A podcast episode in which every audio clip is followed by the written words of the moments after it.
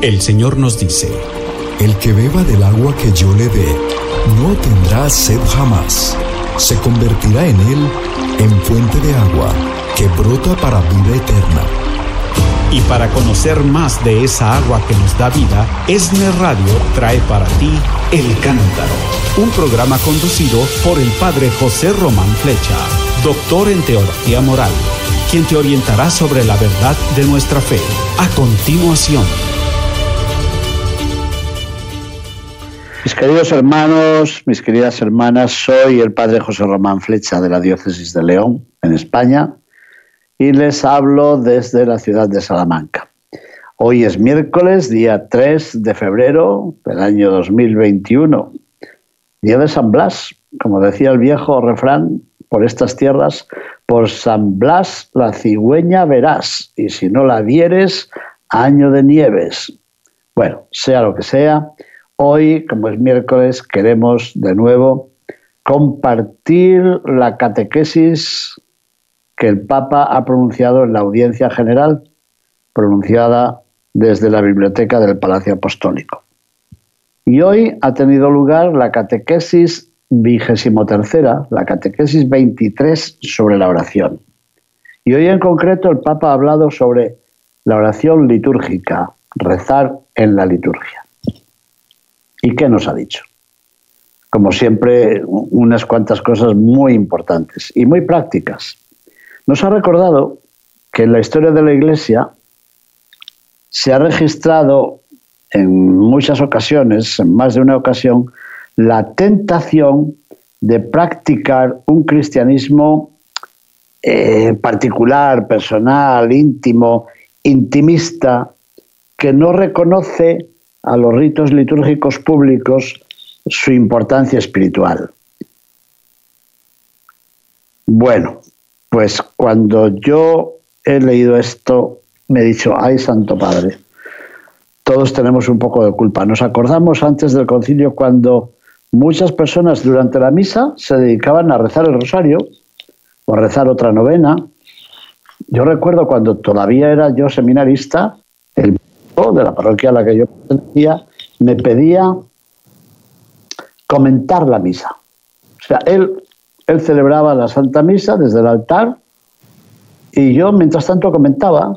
Bueno, le agradezco que se fiara de mí cuando yo era todavía un joven seminarista y no era presbítero. Pero bueno, uno pues decía, bueno, pues esta misa es para esto y lo otro y, y ahora el sacerdote dice esto, como él la iba rezando en latín.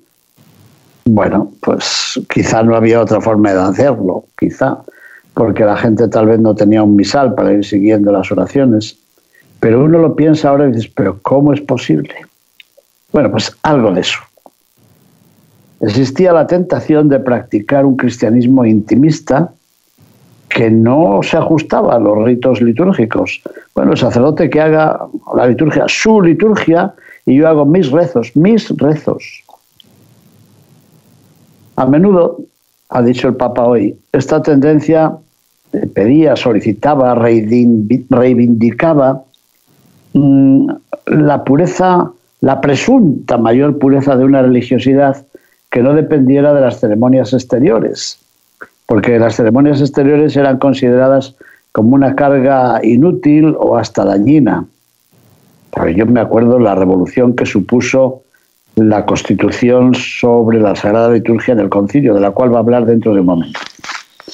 Bueno, y en el centro de las críticas terminaba no una particular forma ritual. No es que este sacerdote celebraba la misa de una forma que a mí no me gustaba. No, no, no, no era eso. Esta determinada forma de celebrar, no es que no, a mí no me gusta. No, se metía en el mismo cesto, en el mismo saco, toda la liturgia. La liturgia misma, la forma litúrgica de rezar, parecía que no era, que no era rezo, que no era oración. Entonces había que había que hacer, durante la misa había que hacer la novena al santo que fuera. Qué pena, ¿no? Bueno, pues el Papa ha comenzado recordando aquellos tiempos. Yo, la verdad es que me he seguido preguntando después, ¿y ¿sería solo de aquellos tiempos? ¿No estaremos hoy haciendo algo parecido? ¿No utilizamos oraciones que no tienen nada que ver con la liturgia? no utilizamos cantos durante la celebración litúrgica que no tienen nada que ver con la celebración litúrgica? Me lo pregunto. Bueno, mejor equivocarme. Bueno, ya ha seguido el Papa diciendo que, de hecho, se pueden encontrar en la liturgia ciertas formas de espiritualidad que no han sabido, no han sabido integrar adecuadamente el momento litúrgico. Lo anterior lo dijo en el pasado, en el pasado existía, pero esto lo dice en el presente. Hoy, hoy existe que hay ciertas formas de espiritualidad que no han sabido integrar el momento litúrgico. Por eso hay muchos fieles, dicen muchos, fíjense, que incluso participando asiduamente en los ritos y participando en la misa de los domingos, pues tratan de obtener alimento para su fe y su vida espiritual de otras fuentes de tipo devocional. Bueno, y ha ocurrido también a veces aquí en este mismo programa de radio, ¿verdad? Tantas personas que dicen, oiga, no hay una buena oración a San Fulanito. Oiga, mire, mire a ver si en la liturgia tenemos ya una misa de ese San Fulanito y ahí tiene. No, no, pero es que yo quiero una oración que, que me diga algo, o sea, que le hable a su sentimiento. Sí, algo de eso está ocurriendo todavía. Que tratamos de obtener alimento para nuestra fe y nuestra vida espiritual de otras fuentes, de tipo devocional, algo que me dé devoción a mí, por lo cual caemos en un subjetivismo excesivo. ¿Qué más ha dicho el Papa? Ha dicho que en los últimos decenios se ha cambiado mucho, y demos gracias a Dios, y recuerda el documento del concilio, la Constitución Sacrosantum Concilium del Concilio Vaticano II, que es la Constitución sobre liturgia, y que representa el eje de este largo viaje que estamos intentando llevar a cabo. Y esta Constitución reafirma la importancia de la divina liturgia para la vida de todos los cristianos. Porque todos los cristianos tienen que encontrar, tenemos que encontrar en la liturgia esa mediación, ese medio, no subjetivo, sino objetivo, que, nace del hecho de que Jesús, Jesucristo no es una idea, no, no, es un sentimiento, no es un gusto, como digo algunas veces, no es un gustirrinín, no, es una persona viviente y su misterio es un evento histórico. Así que la oración de los cristianos pasa a través de mediaciones muy concretas, sí. El Papa ha hablado ya de esto en varias ocasiones. La oración nuestra pasa a través de la Sagrada Escritura, a través de los sacramentos, a través de los ritos litúrgicos, a través de la comunidad. Ahí estamos. Y en la vida cristiana no se puede prescindir de la esfera corpórea y material. Por eso, en la Santa Misa, unas veces nos levantamos, nos paramos, otras veces nos sentamos, otras nos hincamos, nos arrodillamos. Eh, el sacerdote y los fieles con frecuencia levantan las manos. Es decir, es el alma la que alaba a Dios y es el cuerpo, porque somos, somos psicosomáticos, somos espíritu y cuerpo. ¿Y esto por qué? Porque Jesucristo se ha convertido en camino de salvación y Él es el verbo que se ha hecho carne, se ha hecho presencia. Así que debemos rezar también con el cuerpo, porque el cuerpo entra en la oración. Les cuento una pequeña anécdota. En una ocasión me invitaron a celebrar la Santa Misa. Mm, se dice el pecado, pero no el pecador, ¿verdad? Bueno, pues en una ciudad del mundo. Y a un grupo de personas consagradas. Era un grupo también sin, nombre. Bueno, y aquellas personas no recibieron al sacerdote en pie, estuvieron todo el tiempo bien sentadas. Cuando cantamos, cuando leímos el Evangelio, incluso en la consagración, solamente se movieron en el momento de la paz démonos fraternalmente la paz. Entonces sí, armaron una fiesta dándose la paz y besos y abrazos y para aquí y para allá. Bueno, y al final de la misa dije, oiga, ustedes Y era verdad. Este grupo ha escrito mucho sobre la dinámica del cuerpo, la presencia del cuerpo, el cuerpo en la educación, el cuerpo en las relaciones. Y es verdad, es un, un grupo que ha trabajado mucho sobre esto. La filosofía del cuerpo, la educación del cuerpo. Pero lo han escrito, pero no lo ponen en práctica. No han permitido a su cuerpo hoy hacer oración. Solamente se ha movido su cuerpo a la hora de dar la paz. Bueno, si alguna vez vuelven a invitarme, yo voy a poner tres o cuatro ritos de la paz. Uno al principio de la misa, voy a decir, dense la paz. Otro después del Evangelio, dense la paz. Otro, no sé si antes o después de la consagración. Y otro después de la comunión. Para que muevan el cuerpo. Bueno, se sonrieron así un poco, pero ¿qué creen? No volvieron a invitarme nunca más.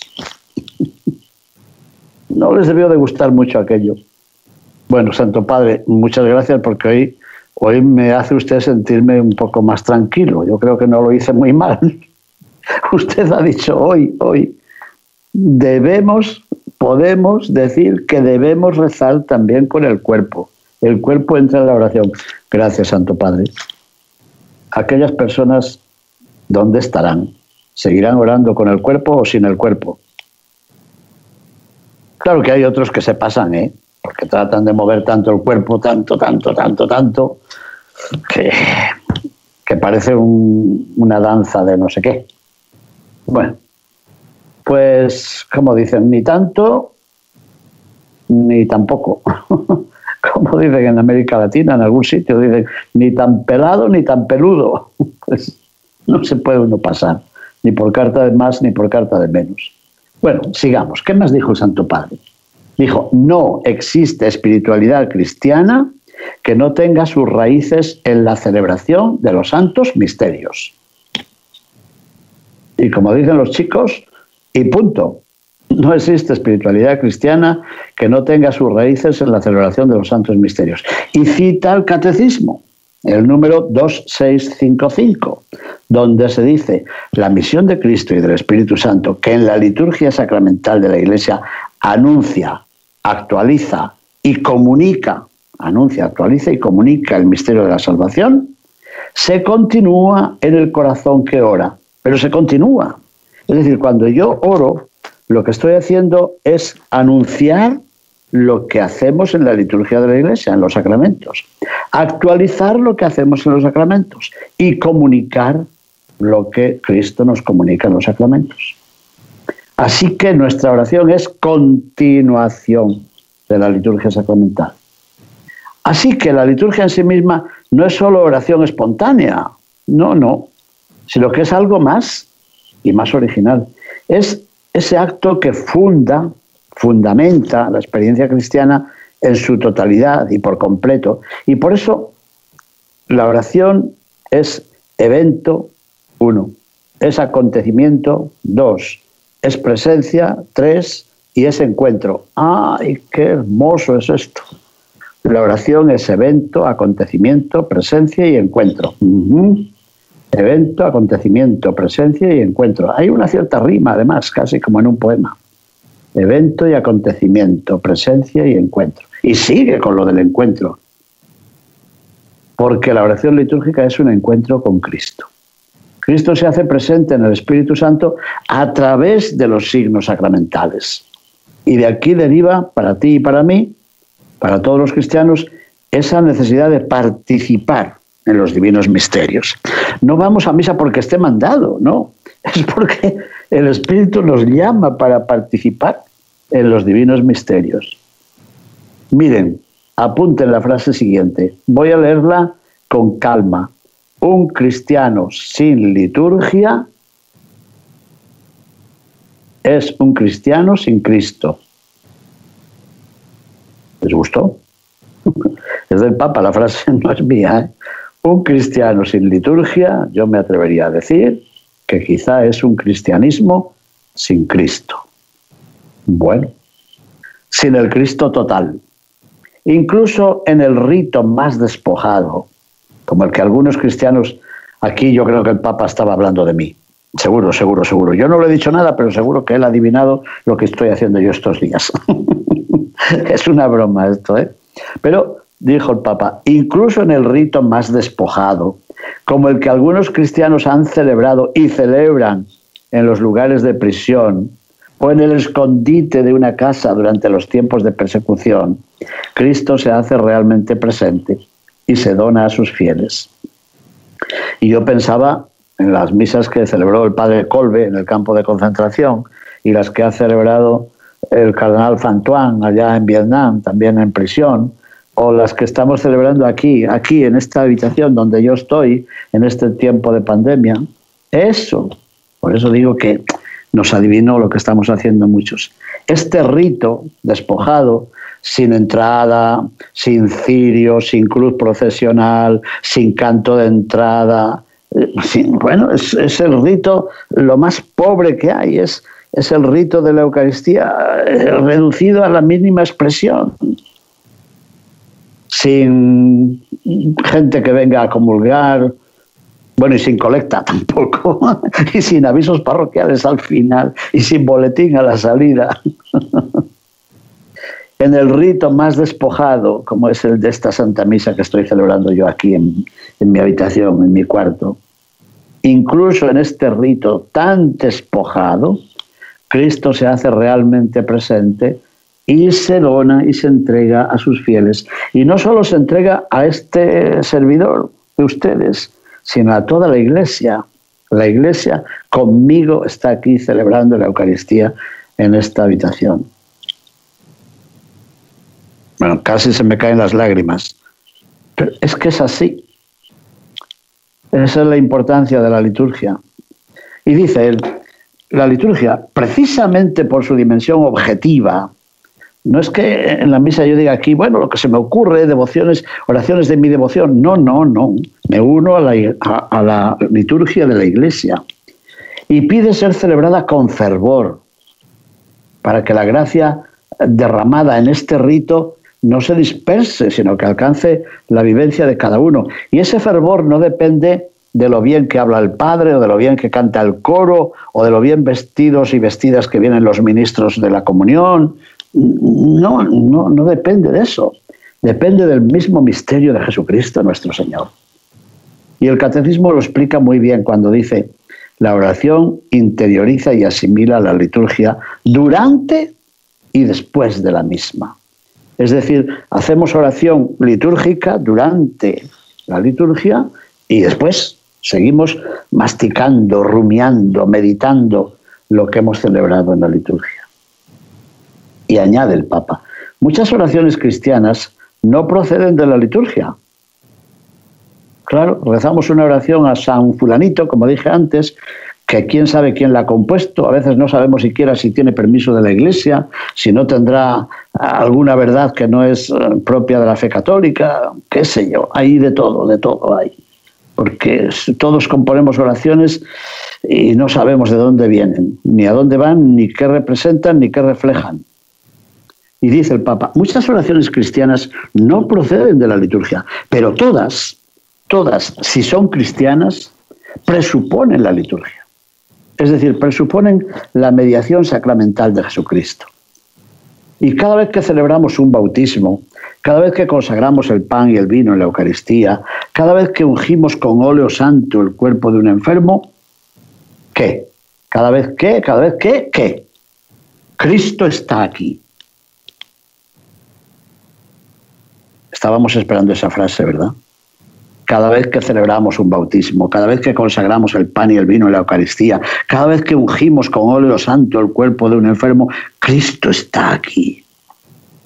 Es Él quien actúa y Él está presente, como cuando sanaba los miembros débiles de un enfermo o cuando entregaba en la última cena su testamento para la salvación del mundo.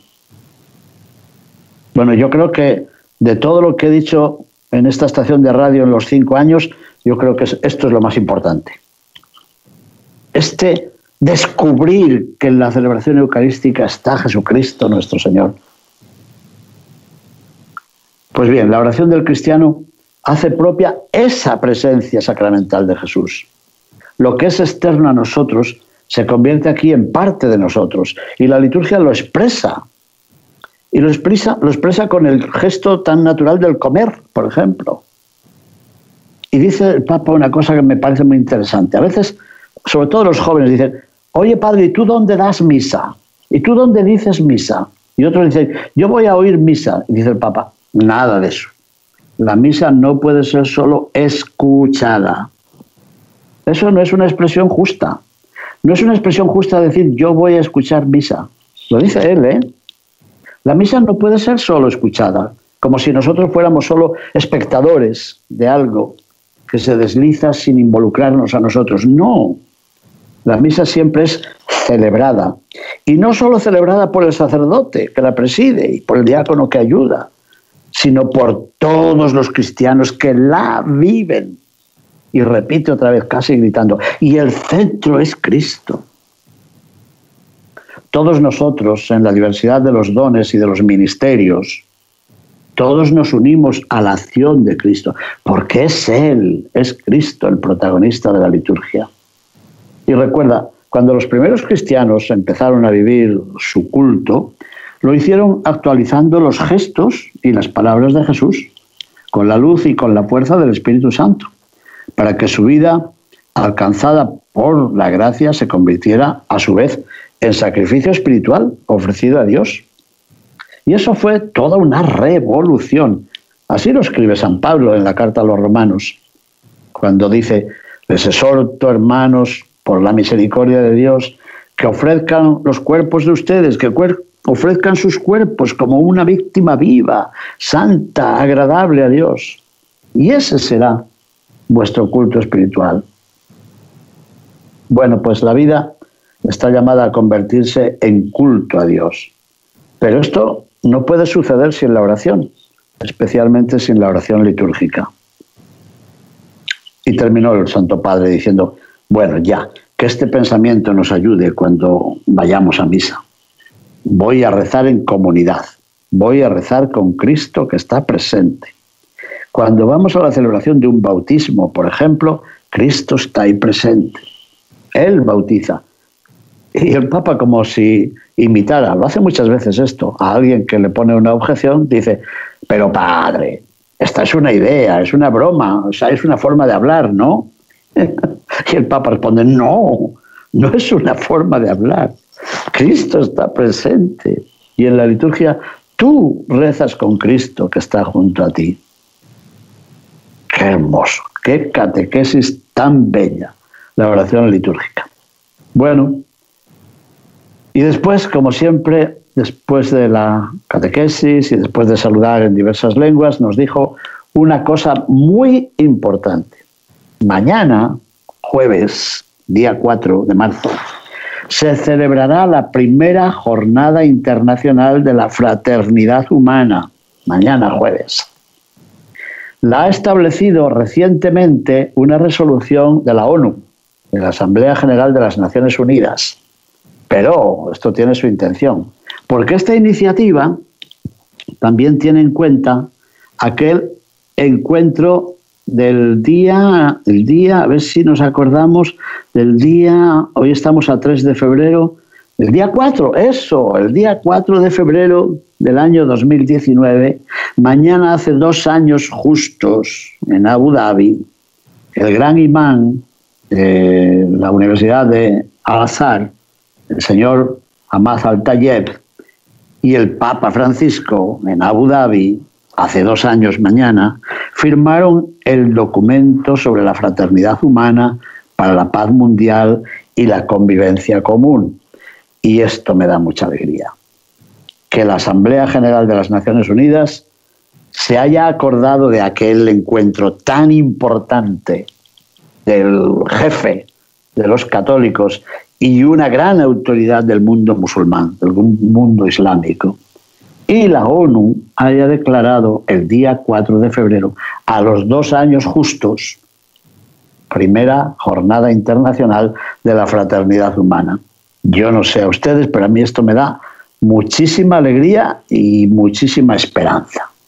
Y con ese motivo, mañana por la tarde, el Papa participará, lo ha dicho él, en un encuentro virtual con ese gran imán de la Universidad de Al-Azhar, de Egipto, junto con el secretario general de las Naciones Unidas, el señor Antonio Guterres, y con otras personalidades.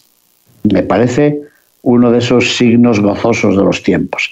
Que esa resolución de las Naciones Unidas nos ayude realmente a promover la fraternidad humana. Es decir, fraternidad, chiquillos, significa lo mismo que hermandad. Fraternidad viene del latín frater, que significa hermano. Así que hermandad y fraternidad es lo mismo. Hermandad en español, fraternidad en latín, o por lo menos del latín.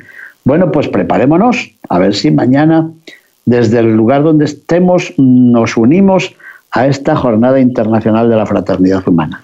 Mis queridos hermanos, muchísimas gracias y bendiciones para todos. Gracias, gracias, gracias, gracias. Te invitamos a que nos acompañes en el próximo programa El Cántaro con el Padre José Román Flecha. Sintonízalo de lunes a viernes a partir de las 7 de la mañana.